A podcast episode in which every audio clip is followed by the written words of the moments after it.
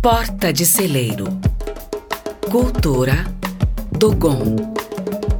País Mali. Material Madeira. Dimensões 204 por 89 centímetros. Os Dogon vivem no sudeste do Mali, quase na fronteira com o Burkina Faso. As portas de celeiro esculpidas em madeira, portas de entrada ou que limitam galinheiros, protegidos de predadores, ou cômodos e santuários, são uma das mais tradicionais formas de arte Dogon. O celeiro ocupa uma posição importante na cosmologia e mitologia do povo Dogon.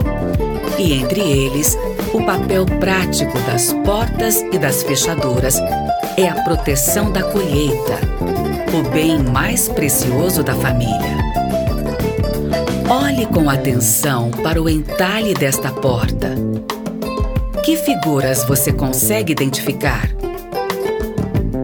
O trabalho de entalhadores africanos e seus descendentes no período do Brasil colônia foi essencial para a criação artística do país.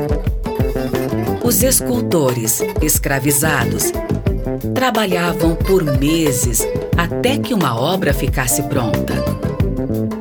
As grandes portas de casarões e igrejas entalhadas por eles, se tornaram marcas de poder econômico.